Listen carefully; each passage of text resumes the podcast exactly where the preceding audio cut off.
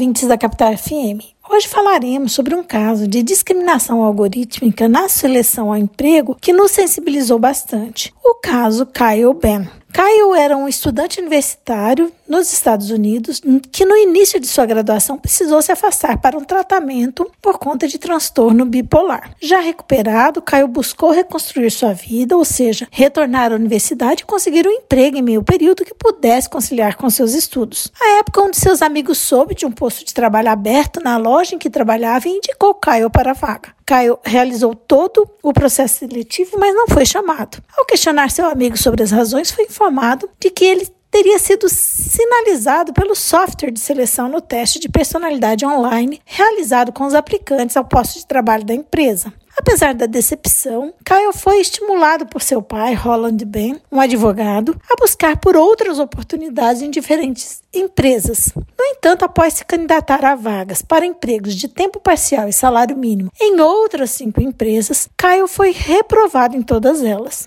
O fato chamou a atenção de seu pai, que lhe perguntou que tipo de perguntas faziam parte dos testes de personalidade a que era submetido. Caio respondeu que as perguntas se assemelhavam ao teste psicológico por ele realizado quando se encontrava em tratamento de seu transtorno bipolar. A partir disso, Holland e Kyle perceberam que as perguntas realizadas, ao se assemelharem a um teste médico-psicológico, eram capazes de detectar traços de doenças mentais, excluindo os candidatos que eram sinalizados, ainda que esses estivessem sob tratamento e em plenas condições de desempenhar atividades laborais. Todas as empresas usavam o mesmo software de seleção desenvolvido pela empresa Cronos, baseado em cinco fatores de personalidade. Diante da situação, Holland decidiu enviar notificações a sete empresas, incluída a, de a desenvolvedora dos testes, informando-as de sua intenção de entrar com uma ação coletiva, alegando que o uso de exame durante o processo de candidatura seria ilegal, na medida em que privaria de plano as pessoas com deficiência de terem acesso ao mercado de trabalho.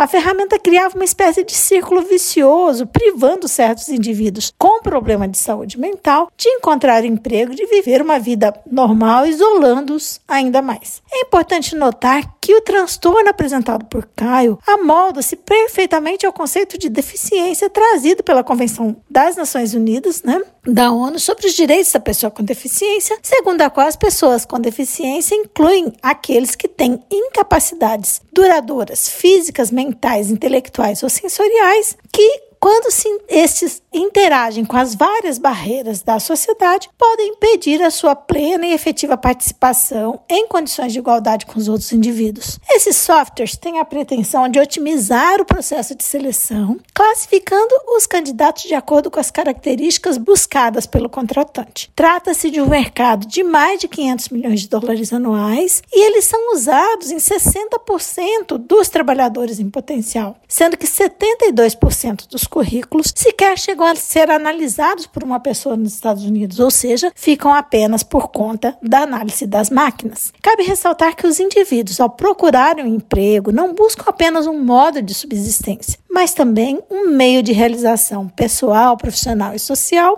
o que era obstado pelos testes automatizados. O caso de Caio acabou por gerar uma investigação na Comissão de Igualdade e Oportunidades de Emprego nos Estados Unidos, além de gerar também acordos nos quais algumas empresas se comprometeram a modificar certos critérios em suas ferramentas de seleção. Apesar disso, a história de Caio não teve um final feliz. Em 2019, ele acabou perdendo a batalha contra seus problemas de saúde mental e tirando sua própria vida aos 29 anos de idade. A história de Caio é referida em documentários, livros e diversos artigos que abordam a discriminação no contexto da pessoa com deficiência. Atualmente, o pai de Caio, Roland Ben, é ativista dos direitos das pessoas com deficiência, especialmente no contexto da saúde mental. Por hoje é só. Agradecemos a atenção. Esse podcast foi elaborado por Carla Leal e Antônio Raul de Alencar, membros do grupo de pesquisa sobre meio ambiente e trabalho da UFMT, o GPMAT.